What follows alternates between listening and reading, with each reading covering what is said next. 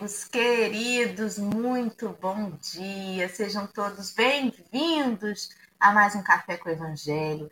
Nesta quarta-feira, quase que eu esqueço do dia hoje, meu Deus, que passa tão rápido, né? Quando a gente vê, já foi. Bom dia, Roberta, bem cedinho aí com a gente, às 5h46 da manhã. Roberta já estava de pé Roberta, com a foto de gatinho no perfil, já tem o meu amor e a minha simpatia, viu, Roberta? Consuelo Gomes já chegou, a Regiane Maria, Nelma Rocha tá aí também. Bom dia para Dalva, para o Jorge, para Eliane Maria, Dona Geni, queridíssima amiga da gente, lá de Guarulhos, a Moniquinha, aqui de Rio das Ostras. Bom dia, Silvia. Bom dia para Patrícia, para o Adilamar, ou para Adilamar, perdão, para Sônia Vale, né? Está lá em Cabo Frio, desejando a gente um bom dia. Bom dia para Denise, querida, Sônia Centeno, a Martinha, queridíssima Núbia, amiga da militância lá na da adoção, já não está morando mais aqui em Rio das Ostras, mas está com, tá com com a militância também, onde ela, onde ela vai, ela carrega né, no coração. Geisa, querida amiga, a Vânia e tantos outros amigos que estão com a gente já. Se você já chegou, compartilhe esse link desta, desse nosso encontro de hoje. Manda lá no grupo da família, mande no grupo do trabalho.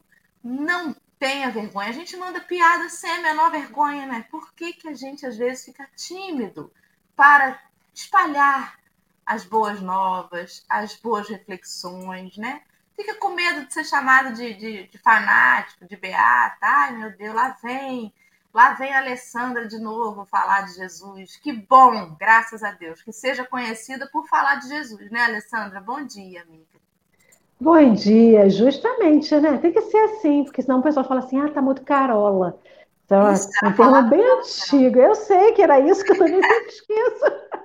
Mas bom dia, meu povo querido e amado. É uma alegria sempre grande, né? Uma gratidão enorme a, a Jesus, a espiritualidade, a gente ter um ao outro, ter o café com o Evangelho, que é um lugar de reencontro, né? Eu fico imaginando já que nossa convidada hoje é lá de Minas Gerais, vocês vão conhecer ela daqui a pouquinho, eu fiquei lembrando daquelas casas que a gente ficava debruçado para conversar um com o outro. Fico imaginando uma vila onde a gente pudesse estar todos juntos, tipo o Retiro dos Artistas, que eu também não conheço, mas imagino como deve ser, em que a gente pudesse estar. Então, assim, imagina a gente faz o cafezinho de manhã e grita, ô vizinha, o café está pronto, uma xícara e vai por cima do muro. E é assim que eu me sinto aqui, sabe? A gente trocando uma xícara de café, um pãozinho, um abraço, um bom dia. E é ótimo a gente ter a oportunidade de reencontrar, né? O nosso coração sempre fica muito saudoso de tanta coisa. Então, por que, que a gente não pode reconhecer que a gente tem saudade de quem não está perto? E a internet dá essa possibilidade do reencontro né, diário, quando a gente quer. Então, chegar aqui é um processo de escolha. Então, que vocês que estão escolhendo estar conosco aqui nessa manhã e que estarão mais tarde, após o café, através do podcast, vendo os vídeos depois, sejam muito bem-vindos. E como eu disse, a nossa convidada vem lá das terras das Minas Gerais, terra do pão de queijo, meu povo, da broa de fubá. A gente só lembra de comida, meu Jesus, ao olho só lembra da comida, né? Do papo solto, do uai. Então seja muito bem-vinda, querida Andréia. Se apresente para nós aqui do Café com o Evangelho, para o pessoal que está aí no chat. O pessoal quer saber. Fale um pouquinho da Andréia para a gente, por favor. É, bom dia a todos. Agradecida de estar aqui, né? Nesse aconchego todo que é mineiro, que é carioca, que é brasileiro, com certeza. E, e, isso tudo que você disse nos remete mesmo a essa, essa coisa minha da infância, essa alegria de que o ambiente onde eu vivia parecia todo mundo que era família, né? Tudo parente. E até hoje é meio assim. A gente aqui por perto é desse jeito mesmo, né? Das olarias, aqui Juiz de Fora, né? os amigos, a gente procura se, é, se encontrar assim, nesse, nesse carinho uns com os outros mesmo. Isso é muito bom. E falar de Jesus, então, que convite maravilhoso, porque é sempre bom. E dentro da doutrina, né, que tira esse véu da, da minha vista, das nossas vistas, para clarear os entendimentos do Evangelho, de tudo que esse mestre querido trouxe para nós, né? Que nós tenhamos um bom trabalho aqui nessa manhã. Gente, eu não sei o que o mineiro tem, que eu fico hipnotizada parada ouvindo. Meu Deus do céu, que coisa boa, gente. E essa vozinha, gente, é? olha, uma coisa que eu amo no Brasil é sotaque. Eu amo, porque eu acho isso fascinante. Aí esse, essa voz melodiosa, calma, tranquila, é uma delícia. Andréia, obrigada, viu, pela sua disponibilidade de estar aqui conosco.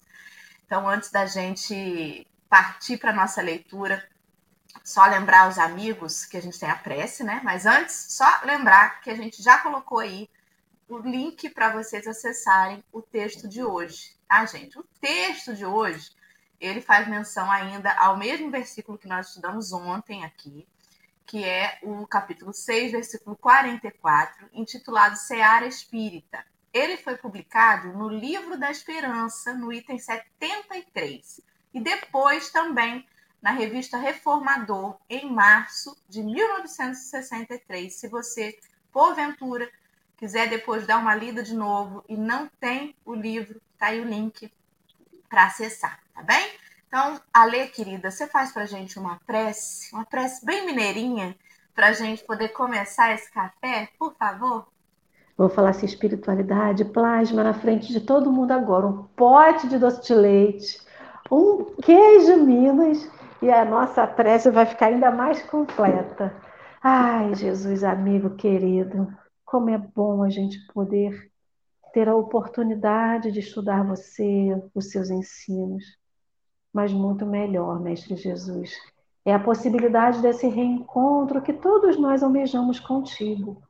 Não é um reencontro, Mestre, daqui a quanto tempo não sabemos, porque seremos espíritos puros, mas o reencontro agora, é o reencontro dessa manhã.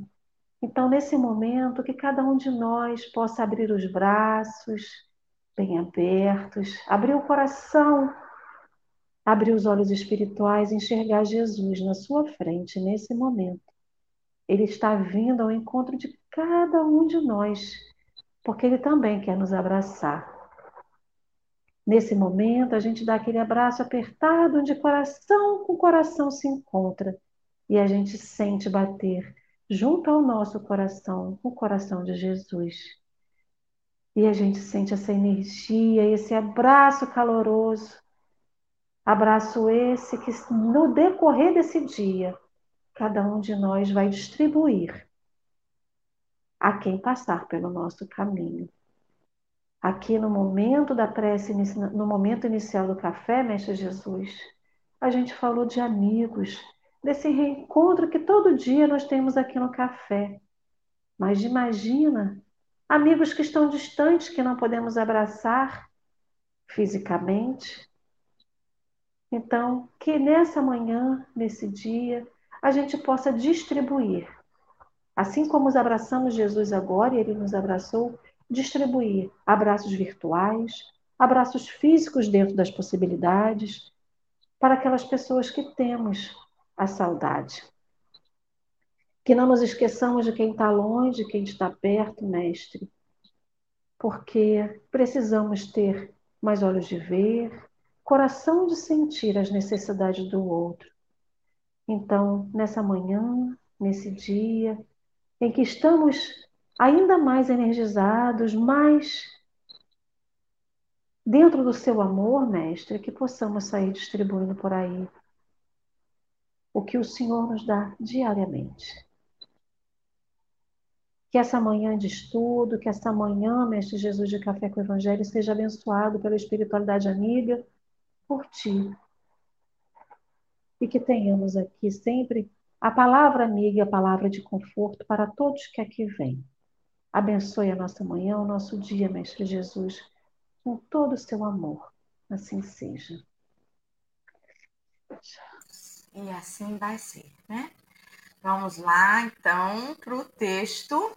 Minha amiga Andréia, fique à vontade para começar a fazer a leitura aí. O tema, então, é seara espírita. Porque cada árvore se conhece pelo seu próprio fruto. Pois não se colhem figos no espinheiro, nem uvas nos abrolhos. Jesus, Lucas, capítulo 6, versículo 44.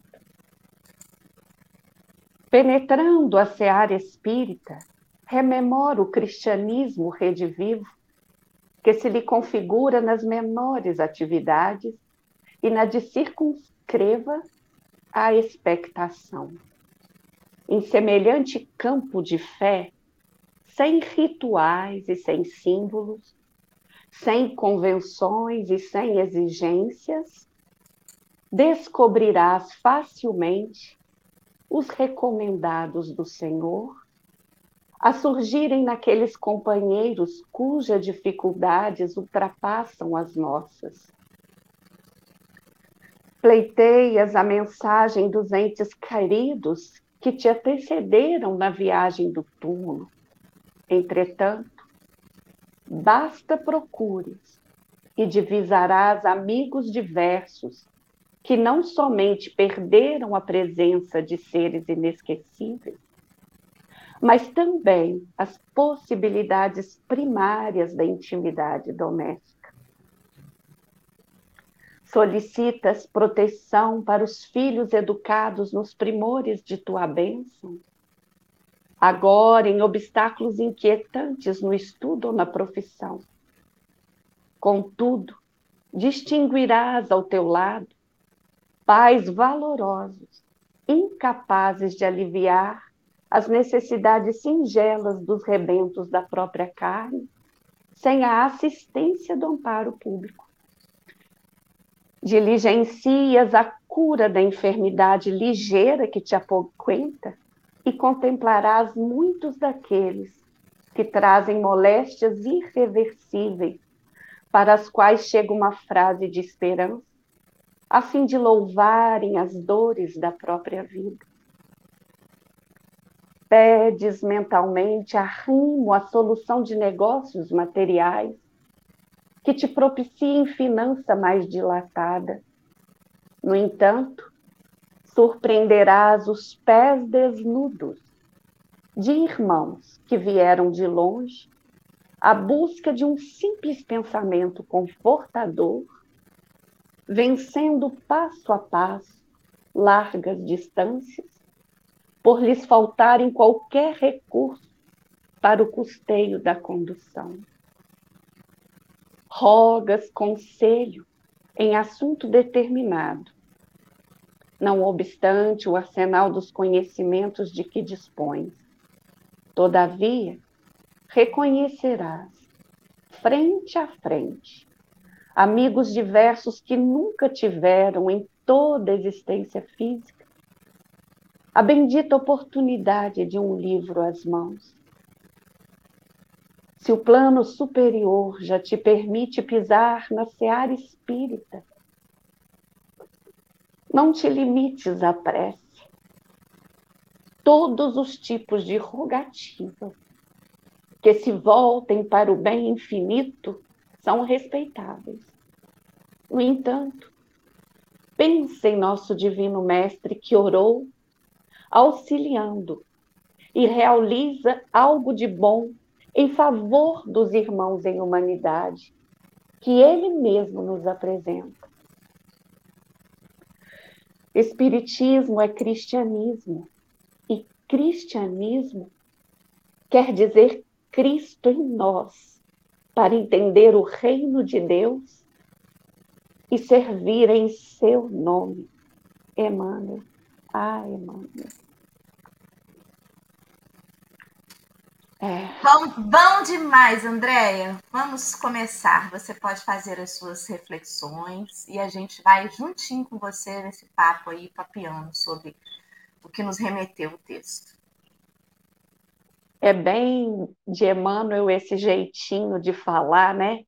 Dando a parte nossa de expor os problemas e ao mesmo tempo puxão de orelha para o outro, né? Para o irmão, que a gente está sempre nessa, né? O meu problema, igual eu fui anotando, né? O meu problema às vezes parece maior e eu esqueço de olhar, né? Através dessa visão o outro, e ele sempre nos remete para isso, né? O Espiritismo nos desvenda isso, né? É, quando fala de Jesus, e, e assim eu fico um pouco emotiva mesmo com esse vislumbre nas orações e tudo, porque foi através do Evangelho segundo o Espiritismo, o primeiro livro né, das, da obra que eu li, assim, de cabo a rabo, né, como diz. Foi uma coisa assim que eu degustei com muita força, com muita fé, que tirou a cortina mesmo e, e trouxe Jesus para bem pertinho de mim, para esse abraço igual da oração, né? Coração com coração. Esse cristianismo redivivo, como ele fala, é só gratidão mesmo, né? a, a gente fica um pouco tenso porque não tem costume ainda com os meios de internet, essas mineiras assim, meio tímida, mas eu vou acompanhando toda a fala junto com vocês aqui. Tem muitas coisas para a gente se apegar a esse texto, né? Que realmente o, o início de Lucas é muito complicado quando se diz para, como aqui ele fala, né? Porque cada árvore se conhece pelo seu próprio fruto, não se colhe figos no espinheiro e nem uva nos abrolhos, né? Nos espinheiros. Parece prático, né? É isso aí, gente. Você não vai colher algo aqui se você não fizer a sua parte, né? Mas vamos continuando aí, que eu vou tentar me me acalmar aqui para estar com vocês. Sem problema, minha amiga. Vamos conversando juntos, né? É, Emmanuel ele fez um texto assim bastante extenso. E sabe o que me chamou mais atenção? Lá perto do finalzinho, quando ele diz assim: se o plano superior já te permite pisar na seara espírita, não te limites à prece. Isso veio como um soco na boca do meu estômago né? Porque a gente tem muitos grupos e de vez em quando, né? É, aparece assim, o fundão não, que o fundão, o grupo do fundão, Andréia, é o grupo desse chat querido que está aqui, né? Compartilhando com a gente as energias, as opiniões e tudo. A gente tem um grupo no WhatsApp que diariamente a Kátia Maria, que é a nossa amiga, ela organiza as preces do grupo às seis da tarde. Então a gente tem um horário para fazer as preces, né? E quem pode, né? Sempre que pode, naquele horário. Quando eu não posso, eu estou mentalizando, né? Mas é um horário que eu já, já gravei, já, já ficou no meu relógio biológico às seis da tarde, de mentalizar esses amigos queridos. Mas fora esse grupo, tem outros em que a gente vem assim. Ah, gente, eu peço prece pro fulano de tal. Aí surge aquele bando de mãozinha assim, ó. Aquele emoticon, né? Todo mundo fazendo a mãozinha eu fico pensando, daquele bando de mãozinha, quem realmente para e emite um pensamento e faz uma prece de verdade? Porque a gente só põe as mãozinhas. Quer dizer, pior, Emmanuel disse para a gente não se limitar à prece. Mas será que pelo menos a prece a gente está fazendo? Ou só faz prece na hora de dormir? Porque condicionou. Às vezes nem isso. Quando ele colocou isso, eu falei, caramba, né? Será que pelo menos o mínimo que ele está falando para a gente não se limita no mínimo? Será que o mínimo a gente está fazendo direito? Ou faz na correria? Ou não lembra de fazer? E aí ele vem dizer que a gente é responsável pelo conhecimento que a gente tem. Se você já pisou na seara espírita, você pode fazer muito mais. Não é porque o espírita é melhor, é diferenciado. Não, mas é porque já tem a responsabilidade de entender que não basta, na contabilidade divina, não basta você não fazer o mal. É preciso você fazer o todo o bem que está ao seu alcance. Por que, que a gente vai se limitar na prece? A prece, então, é uma coisa muito pequena? Não. Mas tem muita gente que fala assim: vamos orar pelas pessoas que estão passando frio.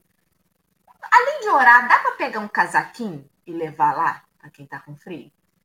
Porque tudo bem você fazer a prece, né? Mas a gente precisa mais do que isso. A gente não pode se limitar com o mínimo. É preciso lembrar da segunda milha, né? Vamos andar um pouquinho mais além do que pede, porque a gente pode. A gente pode fazer um pouco mais.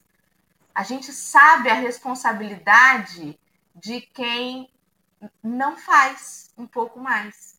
Aí, eu puxando um gancho, eu não sei se você conhece, André, tem aí em Minas Gerais o Mildinho, que é um estudo aprofundado das escrituras, que é o Aloysio Elias que, que faz, né, que, que coordena ali.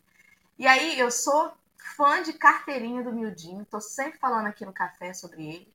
E eu fico, eu tô atrasada no estudo, ele já está no episódio quase 300, eu ainda estou no cento e pouco, né? Mas tô lá, todo dia trabalhando, às vezes eu ponho no fone e vou ouvindo os estudos. Esses dias ele relembrou uma história que está no livro Cartas e Crônicas e que aquilo ali me bateu assim no, no, na boca do estômago, rapidamente para te devolver a palavra. Esse item chama consciência espírita. E Humberto de Campos, que é o irmão X, né, que faz com o Chico lá, o Chico psicografa a obra, ele vem falar sobre a quantidade de espíritas que, depois de desencarnados, vão dar manifestação na, na, no, nos grupos de socorro espiritual, né, nas atividades mediúnicas, e os recados de cada dez espíritas que dão, que dão depoimento depois que passam né, para o plano espiritual, que voltam, nove são desse teor. Meus irmãos, quando eu estava na Terra, eu não fazia ideia de quanto eu podia fazer mais. Não percam tempo, meus irmãos o espiritismo é uma dádiva, mas eu achei que eu estava abafando e não estava. Quando eu cheguei aqui, eu vi o tempo que eu perdi. É sempre essa ladainha, né? E aí ele vem contar de uma vez que Allan Kardec, que estava reunindo os textos para fazer o livro dos espíritos, dormiu e teve um sonho com Lutero, né? E aí nesse sonho o Lutero levou ele para ver um, lugar de assim de entidades com sofrimento estarrecedor, soluço, aflição, gritos de cólera, blasfêmia. Aí Kardec falou assim: Meu Deus, com certeza eu estou aqui vendo os crucificadores de Jesus. São eles que estão sofrendo, né? E aí o guia espiritual disse assim: Não, né? Não, esses aí eles até fizeram besteira, mas eles desconheciam o mal que estavam praticando. O próprio Jesus na cruz disse assim: Senhor, perdoa, porque eles não sabem o que fazem. Então não são eles, não, porque eles erraram, mas eles não sabiam o que estavam fazendo. Aí Kardec falou: então só podem ser os imperadores romanos? Com certeza não eram eles, né? Que estão nesse suplício aí, porque eles impuseram à humanidade muito sofrimento. Aí o guia disse: não, nada disso. Esses homens já se regeneraram na Terra, já se elevaram. E aí Kardec ficou tentando adivinhar quem eram. E aí o guia, no final das contas, depois de Kardec errar os chutes todos, falou assim: olha, sabe quem está aí sofrendo? aqueles que no mundo estavam plenamente educados quanto aos imperativos do bem e da verdade, mas fugiram da verdade do bem, especialmente os cristãos infiéis de todas as épocas. Olha que coisa. Depois que Kardec acordou, aí ele foi lá e escreveu a pergunta 642 do Livro dos Espíritos, inspirado nesse sonho. E a pergunta é justamente essa: para agradar a Deus e assegurar sua posição futura, bastará que o homem não pratique o mal? E aí a espiritualidade deu a ele a resposta: não. Cumpre-lhe fazer o bem no limite de suas forças, porque responderá por todo mal que haja resultado de não haver praticado o bem. Ou seja, meus amigos, tem uma notícia péssima para dar. Se vocês estão assistindo o café hoje, Daqui vocês já vão ficar com a malinha da responsabilidade, né? A partir daqui vai pesar mais no ombro de todos nós, porque nós sabemos, já temos a educação, o iníciozinho da educação do bem e da verdade. Então, tudo que a gente errar daqui para frente vai ter um peso muito maior. né, Andréia e Alê? Conversem comigo. Eu, com essa pega aí, a, a gente vai clareando, né? É interessante que quando eu li também, ainda pensei nisso, a responsabilidade. Igual quando a gente comenta dos livros que tem e que não lê, né? Esses puxão de orelha que a gente mesmo se dá. Não conheço ninguém assim. pois é, e, e, com isso a gente fica nesse, nesse processo mesmo de, como se diz, não vamos nos punir também, né? É, vamos nos perdoar e buscar cada vez mais os conhecimentos mesmo e essa responsabilidade através de palavras e atos, né? Muito mais do que só falar, porque é, é muito forte. A gente corre desses ensinamentos, sabe? Fica protelando. Que bom que tem essa turma linda aí, né, no café. Falei, gente, que responsabilidade, todos os dias, sete da manhã. Ó, oh, que admiração, porque a gente é, se propor a algo que traga benefício para o nosso coração e de mais pessoas, falando de Jesus, né? Eu lembro que tinha uma música que eu cantava na, na igreja católica na época de menina, e que era o que mais me emocionava, assim, até hoje eu lembrei dela e falei, gente, vou cantar um pouquinho aqui. Quero cantar ao Senhor, é um salmo. Sempre enquanto eu viver, hei de provar seu amor, seu valor e seu poder. Eu não sabia como, mas era meu já essa vontade de propagandar Jesus, né? Então, dentro da seara espírita, a responsabilidade diante de tudo que esses irmãos maravilhosos trazem para nós, né? Através da psicografia, através de psicofonia, o Chico, né? Amado, com todo carinho, Kardec, que a gente tem muito que falar, ele não quis deixar nada como sagrado, ele quis deixar essa experiência científica para que a gente continuasse estudando, pesquisando, evoluindo, né? Buscando essa melhora interna. Na verdade, Ale, eu fecho aqui um pouquinho. Gente, que vozinha! Precisamos de Andréa num coral, né? Urgentemente cantando para a gente poder assistir. Enquanto vocês estavam falando, a cabeça da gente vai assentando no lugar onde a gente deveria estar e não no lugar onde nós estamos. Escolhemos ser espíritas, né? A gente tem que sempre lembrar, porque se chegamos aqui na doutrina, chegamos aqui no café, o ato de abrir o livro que está lá na estante pedindo para ser lido, são tudo processos de escolha. E aí o texto ele fala justamente da seara espírita, né? Todo mundo, eu, eu não sei quem que, que, que fala, né? É, quando fala assim, você é espírita, e a pessoa, eu escutei isso de uma pessoa, ela falou assim, não sou espírita, eu estou tentando ser. Que ela dizia que ela tinha vergonha de dizer que ela era espírita e não fazer aquilo que a doutrina nos recomenda.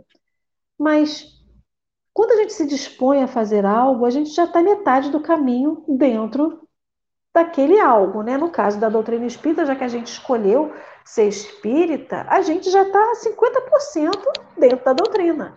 O outro 50% é o esforço que a gente tem que fazer para que a gente execute aquilo que os outros 50% já sabe.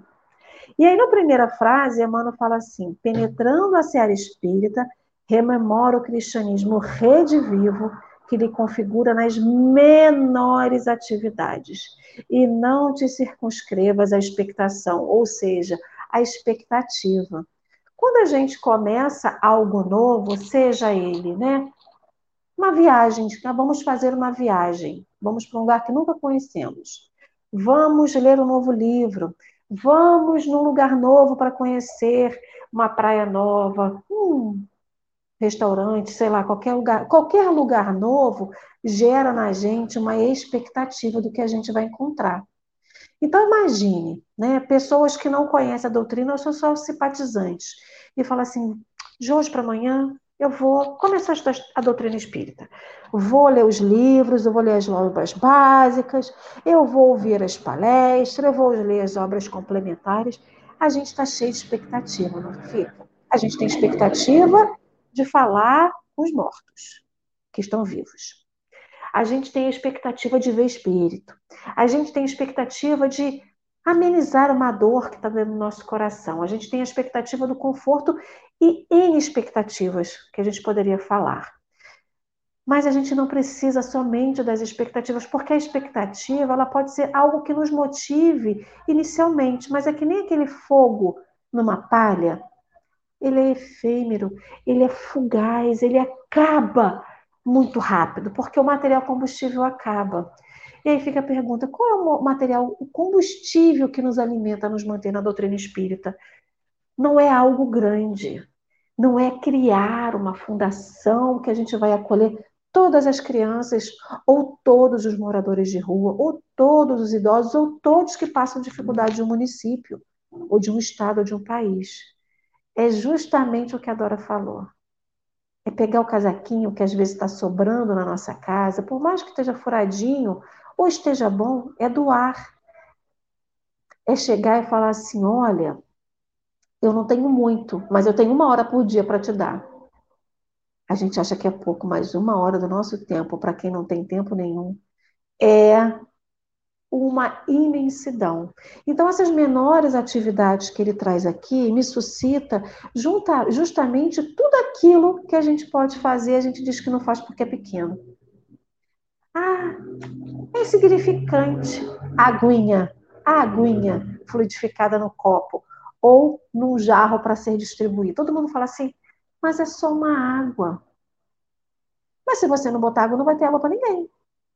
Ah, é só varrer o salão. Mas se você não varrer o salão, a sujeira vai ficar no chão. Então a gente vê que não existe menor atividade. Porque tudo aquilo que a gente faz com coração, com boa vontade, se torna grande. E aí, Emmanuel vem trazendo uma situação aqui que é um passo a passo, né? Ele diz o seguinte: que a dor do outro, que a gente sente dor, a gente tem dificuldade, a gente fica doente, mas que quando a gente olha para o lado, tem uma dor que às vezes é maior. Mas isso, e é uma coisa que é importante dizer, não quer dizer que a nossa dor seja pequena. Porque assim, eu não tenho como mensurar a dor que dói na Andréia.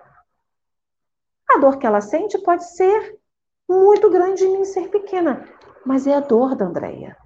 A dor que a Dora sente, a doença, pode ser só uma dor de cabeça, mas é uma dor de cabeça que incapacita. Então, não posso dizer que é uma dor de cabeça que é pequena. Ele não está invalidando a nossa dor. Ele está dizendo assim: dói em você, não dói?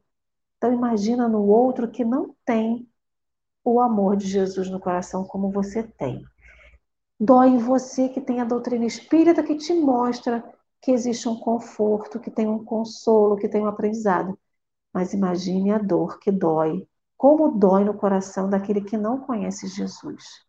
Então ele não está dizendo, ele não está minimizando a nossa dor. Isso é muito importante a gente lembrar. Mas realmente, quando a gente olha para o lado, a gente vê que existe uma dor muito maior. Aí é uma coisa muito, muito, muito efêmera. Eu lembro de uma, de uma coisa muitos anos atrás, quando a Xuxa, né, a Xuxa Meneghel estava no auge.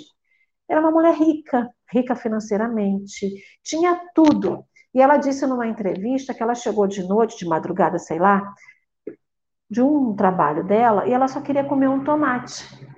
Que ela olhou para a geladeira e ela queria comer um tomate. E não tinha o raio do tomate na geladeira. E ela abriu a boca a chorar porque não tinha um tomate. Provavelmente, quando ela abrisse a geladeira dela, ela ia ter outras coisas para ela comer. Mas estava doendo nela por não ter um tomate. Era porque não tinha um tomate? Não. É porque o tomate representava a falta de alguma coisa muito maior dentro dela. Então a gente fica olhando para, vamos trazer isso para aqui, para nossa realidade. Quantas vezes a gente quer alguma coisa e não tem? Pode ser alguma coisa material, um bem material. Mas pode ser também um tomate, pode ser uma bala, pode ser qualquer. Eu quero um abraço de um amigo. Eu tenho tantas pessoas ao redor de mim, mas eu não quero, eu quero daquele. E a gente vai vendo que aquilo só simboliza algo que falta dentro de nós. E o que falta dentro de nós? Aí eu vou trazer uma, uma reflexão da Alessandra, né? São as menores atividades. O que falta dentro de nós é justamente a gente se entregar dentro da doutrina espírita essas menores atividades, porque a gente tem que lembrar que lá no livro do Evangelho, no Evangelho segundo o Espiritismo ele fala o que é ser um homem de bem, né? Eu não vou lembrar o passo a passo de cabeça, mas ele lista lá o que, a gente pode fazer. E a gente fala assim, ai, queria tanto ser um homem de bem. mas por que, que você não pode ser um homem de bem nessa vida? Vamos trazer uma escala gigantesca que é de Jesus, do Espírito Cristo, de um Espírito perfeito para nós. Ser um Espírito de bem hoje é fazer as menores atividades. É olhar para dentro da nossa casa e ver o que, que a gente tem, que pode ser pouco, mas é muito. E o que, que eu posso repartir? Eu reparto meu tempo na casa espírita, eu dou meu tempo para a casa espírita. Então a gente tem várias possibilidades. E essa tomada de consciência é esse soco no estômago que a gente sente. A tomada de consciência sobre a nossa responsabilidade é o início de tudo. Porque a doutrina espírita ela traz expectativa, mas ela traz uma realidade, que é essa tomada de consciência, que a gente vai empurrando com a barriga e vai dizendo que assim, ah, mas eu não conheço isso. Eu não li todos os livros, mas você já acessou a lei de Deus que está no seu coração? O livro dos Espíritos, dos Médios, toda a obra básica é importante conhecer. Não conhecer assim, decorar de, de ponta a cabeça, né? do início ao fim. Mas é sentir essa lei divina que está dentro de nós, essa lei de Deus, na sua essência, que é isso aqui. É, é, é, isso, é mão, é coração, é, é, sentimento, é ação, é um pouquinho disso tudo, não é, Andréia? O que, que você acha? Fala um pouquinho para nós. É, quando se é, posiciona quanto a essa responsabilidade, essa, essa questão da, da seara espírita, né? E o, o processo de ser espírita. Nós necessitamos do coletivo, né? e sabemos que precisamos estar em meios uns aos outros. E, e, a gente sabe, né? Ontem o Marcelo ainda comentou, né? Se for pelos homens é falho. a gente vai encontrar desencontros entre né, os trabalhadores e a gente vai tentando se adequar, nada é só flores, né? A gente está vivenciando espinheiros por dentro também, junto a nossas atitudes mesmo. E, e, eu vejo, assim, sempre que eu procuro estar fazendo os estudos e observando o Evangelho, Kardec se posicionando mais com a questão moral, né? É, o quanto que a reforma íntima, tão necessária, esse autoconhecimento para estar lidando com todas essas questões, porque a, a, caridade maior começa de cuidar de mim mesmo, né? E Jesus parece que tudo que ele fazia, né, quando a gente vai estudando, era mostrando isso, né? O tempo inteiro. Olha, olha para sua trave aí, para de ficar olhando o cisco.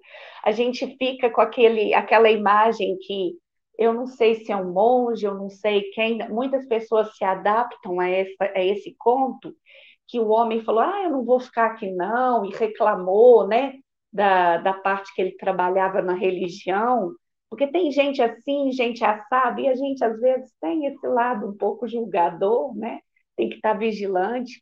Aí falou, olha, pega a vela e faz uma volta segurando a vela e observando só a luz para não apagar. E faz uma volta em todo o a igreja ou o, o mosteiro, né, onde for. E depois você volta aqui e me fala, né? Aí tem esse conto que a, o, o aprendiz fez isso e ficou vigiando a vela para não apagar. Eu disse, o que, que você viu? Nada, mas eu fiquei vigiando a vela. Então, tipo assim, nós vamos cuidar de nós mesmos, né? dentro da, de onde a gente estiver, das nossas atitudes, sem ficar nessa vigilância, nessa cobrança do papel do outro, né? Cada um fazendo a sua parte. E, e é muito profundo é, quando no final ele fala, que aí Emmanuel fala firme mesmo, que espiritismo é cristianismo. E cristianismo quer dizer Cristo em nós, para estender o reino de Deus, que é o que está em mim, em seu nome, ao outro, ao irmão, né? Esse amar ao próximo como a si mesmo, esse voltar-se para o outro, para o coletivo, se desprendendo de si mesmo, mas se acoplando junto aos outros, né? É muito profundo isso. Passa a palavra. Esse final que você falou agora, Andréia, linkou, fechou o que a Alessandra lembrou ali do texto, né? Quando ele vem falar que todo mundo está sentindo dor. E, gente, se vocês observarem, sei se foi a pandemia, o que, que acontece, mas parece que você olha em volta, todo mundo está enfrentando no momento um desafio, uma turbulência. Difícil você falar assim, não, fulano está numa fase de maré mansa. Parece que está todo mundo enfrentando alguma dificuldade, né? Ou acabou de sair de uma dificuldade. O que o texto vem dizer é que, assim, se você for esperar a maré mansa para fazer alguma coisa, você vai perder tempo. Não é porque está difícil que você não pode fazer. Sai um pouco do seu problema. Porque às vezes a gente se afunda no nosso problema, né? Ai, isso que está acontecendo comigo. Ai de mim, não consigo fazer mais nada pensando nisso. Mas assim, tem outras pessoas com problemas também. O mundo não vai parar por causa do seu martírio, do, da sua dor. Outras pessoas também estão vivenciando. E aí, quando a Andréia lembrou dessa última frase, de que o Espiritismo é o cristianismo e o cristianismo quer dizer Cristo em nós, é importante a gente lembrar que no auge da situação mais dolorosa da encarnação de Jesus, que foi a crucificação, ele estava ali rogando a Deus que perdoasse aqueles que estavam crucificando, porque eles não sabiam o que estavam fazendo. Que ele, naquele momento, ele olhou para os companheiros nas cruzes ao lado, né? E teve piedade daqueles que estavam enfrentando aquilo com ele. Ou seja, dor é dor, gente. Não importa que Jesus era um espírito puro, ele estava ali, em carne. Não era um momento legal. Ah, para mim, tranquilo tá passando por isso aqui. Não, não é tranquilo. Tudo bem que ele não enfrentava a dor como nós, né? Ainda imperfeitos enfrentamos. Era outro patamar de enfrentamento. Mas não era uma situação confortável. Nem mesmo para um espírito puro. Alcione, que era um anjo, né? Encarnado no livro Renúncia, passou um monte de situação difícil. Penou pra caramba, né? Quem leu o livro ou quem não leu, gente, vai lá, procura uma rádio novela. No YouTube tem, no Spotify tem a, o audiolivro, radionovela, renúncia, você não tem paciência de ler, vai ouvir, uma delícia de ouvir. Você vai ver o quanto que Alcione, um espírito que não precisava passar por aquilo, e a gente acha que, né, fulano tá sofrendo porque tá merecendo. Se tá passando por isso, eu não tenho nada com isso. Lei de causa e efeito, amor. Tá sofrendo é porque fez por merecer. Quem disse? O que, que Jesus fez para merecer ser crucificado? Alcione, Jó, lá no Antigo Testamento. Vocês lembram da história de Jó, da paciência de Jó? Jó temente a Deus. Estava ali, né, seguindo, perdeu tudo, perdeu dinheiro, perdeu casa, perdeu família e estava ali, a paciência de Jó, resignado, dizendo: Senhor, seja feita a tua vontade. Não quer dizer que a gente está pagando uma mania que a gente tem de dizer que colou chiclete embaixo da mesa da ceia santa. Para com isso. Não necessariamente. A gente precisa parar de achar que todo sofrimento é um karma. Não. De repente, aquele momento de dificuldade é o momento em que você mais precisa acordar para as dores alheias. Quem sabe de verdade, você pode ter empatia por uma mãe que teve um filho que desencarnou em tenra idade. Você pode ter empatia, mas você só vai saber o que é se você passar pela dor do luto. Então, de repente, há situações tenebrosas de dificuldade em que o sujeito sai dali e trabalha naquela causa.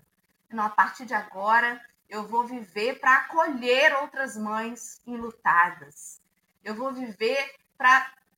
Tive um acidente de carro, eu vou viver para conscientizar as pessoas do cinto de segurança. Então, de repente, é preciso que você vivencie para que você saia daquela empatia distante. Ai, eu tenho tanta pena das pessoas que passam tal coisa. Vai fazer o que com essa pena, senhor? Se você não pegar a charrua e falar assim, que esse sofrimento alheio me incomoda.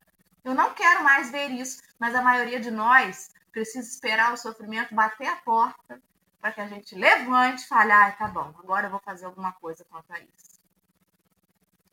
Se não sou eu mais quem vive, se é o Cristo que vive em mim, por que, que eu vou esperar o madeiro para orar pelos meus semelhantes? Para fazer pela minha sociedade, pelos irmãos de caminhada, pela minha família, pelo meu familiar. Porque a gente já sabe disso, gente. Vamos estar tá nós lá naquele, naquele lugarzinho de penúria que Kardec visitou em sonho. Senhor, eu era espírita, sabia de tudo isso. E só fazia assistir Café com o Evangelho e não fazia mais nada. Já estou sentindo as dores daqui. Ó, já foram minhas considerações finais, tá? Não falo mais, porque agora eu já tô até com dor no estômago, preciso me sacudir para fazer alguma coisa. Ale, querida, antes da gente devolver a palavra para a Andréia, faça suas considerações finais, por favor. Pegando no final, né? Se a gente pega a última frase, Dorinha já falou dela, a Andréia falou dela, sobre o espiritismo é cristianismo e dizer que é o Cristo que habita dentro de nós. Se a gente pega de trás né, pegando de trás para frente, aí logo em cima ele bota, né, que todos os tipos de rogativa, ou seja, todas as preces que a gente faz para Jesus, elas têm o seu mérito, elas ajudam, elas, elas criam uma egrégora de paz, enfim. Mas ele fala, né, roga, auxilia e realiza algo de bom, ou seja, coloque as suas mãos em ação. Por que, que ele está falando disso? Porque ele está dizendo que não basta a prece, basta a atitude. Então, se eu não me engano, lá na, tem essa frase, né? Uma fé sem ação é uma fé morta. Uma prece sem ação é uma prece que é válida, mas é uma prece que por si só não resolve o problema de ninguém. Aí a gente vê hoje a rede social, muita gente na rede social fala assim: hora que melhora. Ah, você está assim? Ai, hora que melhora. Melhora, mas uma dipirona de vez em quando ajuda a curar a dor de cabeça. Não há só a prece. A dor de um câncer é forte. Eu não tenho noção do que, que é. Hora que melhora, com certeza. Bebe água frutificada, mas precisa do remédio. Se não tem o remédio, não tem a cura. Então, a prece, ela ajuda muito. Tem muita gente que se cura através da prece, sim. Mas a fome, ela não se cura com a prece. O frio não esquenta sem um casaco. Não há teto na cabeça da gente só com a prece. A gente pode pedir prece para ter força para trabalhar para conseguir. A prece é um combustível. Mas o que põe o carro em movimento é o trabalho da gente. É o combustível que alimenta o coração. Então, pegando um pouquinho do que a Andrea falou, do que a Dora falou, cada um de nós aqui, né? A gente tem gente aqui de Rio das Ostras, a Andrea está em Juiz de Fora, tem gente que está mudando para Uberlândia, tem gente que é de Goiás, do Sul, enfim. Se a gente for olhar para casa, cada município onde a gente mora, tem algum lugar precisando de ajuda. Aí você vai falar assim, Alessandra, eu não tenho dinheiro para bancar um café da manhã, um almoço, um jantar para morador de rua ou para quem está numa casa em acolhimento. Não tem problema. Também queria ter essa possibilidade, mas o que, que você pode? Você pode dar leite tá pela tá, tá caro, né? Mas você tem uma caixinha de leite para dar? Você tem um potezinho de margarina? Você tem um pacote de biscoito? ajuda. Então, em Ridas hoje a gente tem a Casa Sorriso que acolhe moradores em situação de rua, que precisa sempre de alguma coisa. Ah, eu não posso ir na rua doar, não tem problema. Mas o que você pode? Você pode ir lá na Casa Sorriso e falar, ó, tá aqui um pacote de papel higiênico para te ajudar. É alguma coisa. E é isso. A doutrina espírita ela fala que a gente não pode se prender em bens materiais. Sim, mas a gente precisa do bem material para poder sobreviver. Então, sim, a gente precisa doar o alimento, a gente precisa doar a roupa, mas a gente também precisa chegar na casa espírita ou nesses lugares e falar assim: olha, eu não tenho nada, mas eu tenho duas mãos, eu estou saudável, ou estou doente e preciso trabalhar. Eu, tô, eu sou do jeito que eu sou, imperfeito. Tem lugar para trabalhar? Posso lavar o banheiro? Vai lá e lave o banheiro. A Seara Espírita está dizendo, e aí a doutrina explica para a gente, e todos esses textos complementares, que o nosso trabalho ele é válido em todo lugar no que a gente puder fazer. Usar. Se a gente usasse o mínimo das nossas máximas forças, já seria muito. Então, dizer que o Cristo, né, quer dizer que o Cristo é, está em nós para entender o reino de Deus e servir em seu nome. A gente está servindo em nome de Jesus? A gente está usando o nome de Jesus em vão?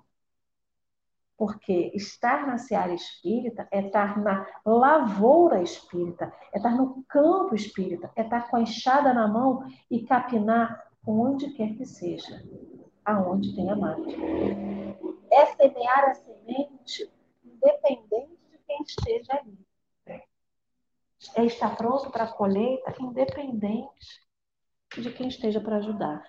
É estar disponível é estar disponível para quem quer que cruze o nosso caminho. Então, é um pouquinho disso, né? Então, não, não basta se dizer que é espírita. A gente tem que. E a gente não prova para ninguém. A gente tem que dizer para nós mesmos o que, que eu faço quanto espírita, né? E é um pouquinho disso. Então, eu vou deixar com a Andrea as considerações finais dela, para que depois a gente possa fazer o nosso, nosso encerramento, já deixando um agradecimento gigantesco a você, querida.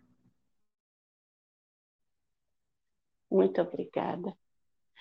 Quando a Dora falou sobre a empatia, né? A gente vivenciar experiências para que a gente consiga identificar um pouco a dor do irmão, né? É, é, muito profundo isso, porque eu não vou passar por todas as dores é, da humanidade. Vai por etapas, né? E aquela que está maior na minha vida é ali que eu vou precisar de campo para trabalhar, né? Então a gente ter essa sensibilidade também de observar no nosso interno de onde eu posso me disponibilizar a estar servindo. Eu falo que dentro da, da doutrina eu não sou nada da parte científica, sabe? Que eu admiro e tudo, mas eu ainda sou muito leiga para essas questões dos cosmos e tudo, né?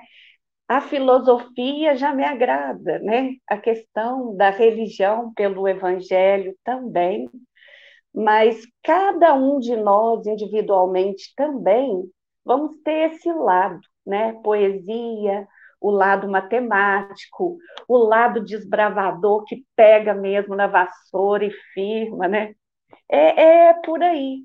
Quando eu comecei com esses trabalhos de, de palestra, eu estava limpando o, o centro que eu frequentava e com muito carinho eu conversava enquanto eu varria, né, e limpava, conversava com Jesus e falava: o dia que tiver uma oportunidade, eu quero ficar ali na frente, eu quero estudar, eu quero ler mais, eu quero falar.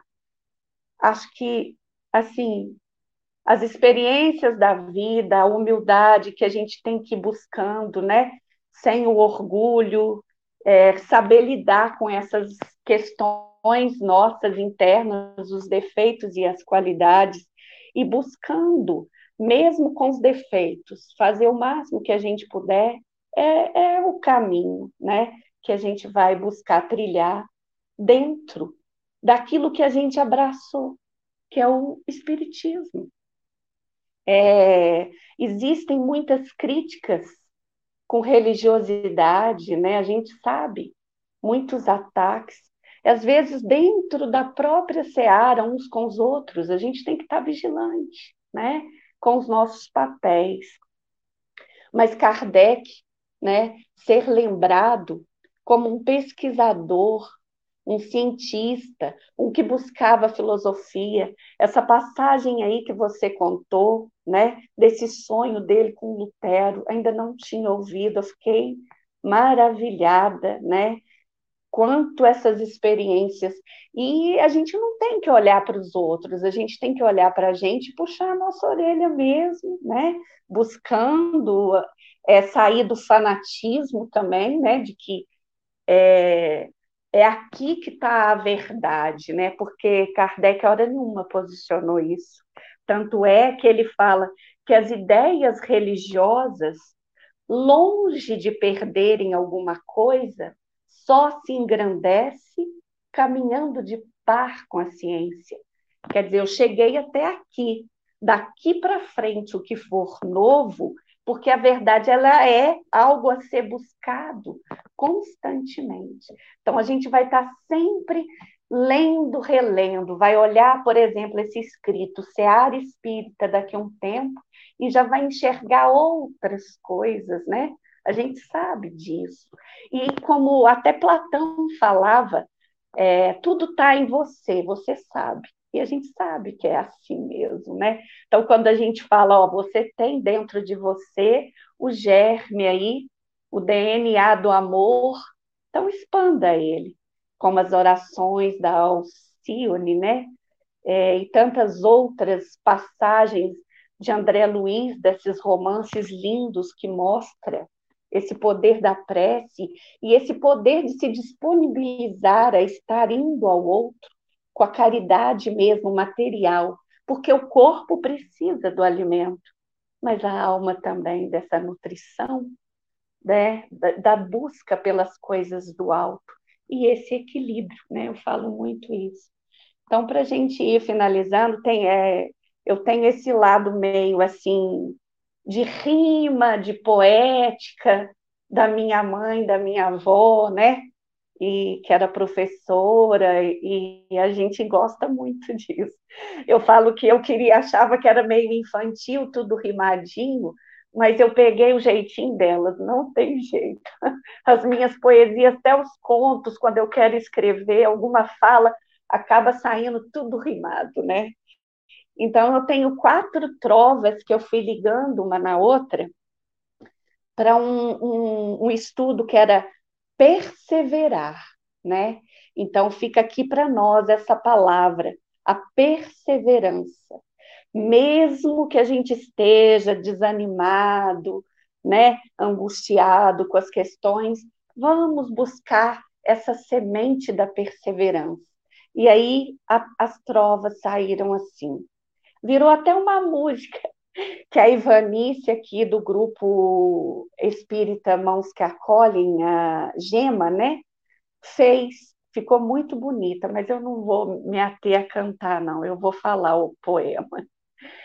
Seja salvo de ti mesmo, tenha brilho em teu olhar, acautela-te do abismo e não te deixes enganar, pois existe luz e a saída.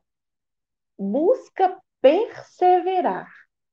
Momentos de recaída, uma mão vai te ajudar. É, confia na bondade, no divino que há em ti. Tu tens toda a autoridade. Acredita em teu sentir.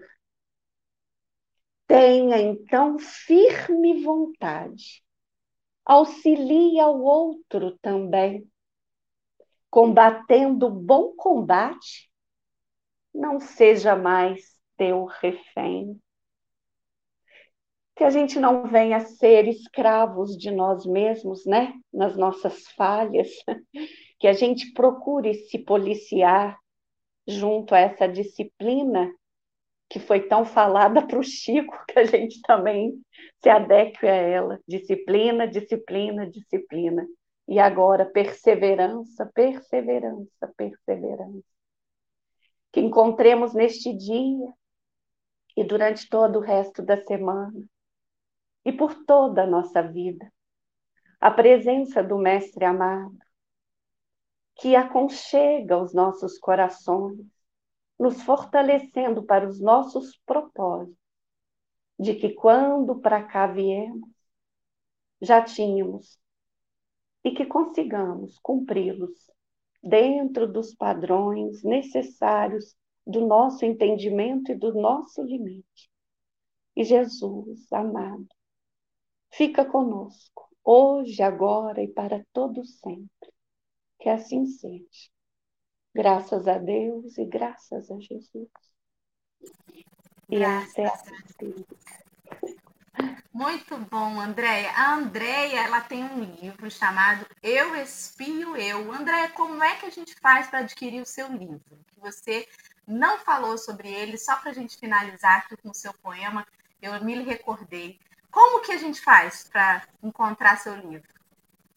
Então, ele está na Amazon, né, em forma de e-book. Eu, eu até sou meio leiga com isso, e uma amiga que formatou e colocou lá para mim na plataforma, mas está assim em forma de acabamento, né? Não está totalmente certinho, ficou faltando um pedaço, aí às vezes eu até nem divulgo muito, mas é, é isso, tá lá na Amazon, eu espero um dia poder publicar, né? E quem sabe até o fim do ano, e até em Rio das Ostras, né? e a gente ter o livro físico para poder. Essa coisa aconchegante, né? Foi tão bom o papo aqui virtual, mas eu sinto muito isso, essa vontade desse abraço acolhedor, que essa pandemia passe logo, porque ainda não acabou. Tá mas certo. tudo bem. Se Deus quiser. Obrigada, meu amor, muito obrigada. Obrigada a todos os companheiros que estão com a gente aí nessa manhã. Que a gente siga o dia nessa vibração, né? que a Andréia colocou a gente lá no topo. Vamos, vamos ser vigilantes para a gente não cair, porque que delícia de café. Ale, obrigada, minha amiga. Jesus te abençoe nesse dia. Um beijo a todos os amigos. Fundão, até logo. Beijos, beijos, até amanhã.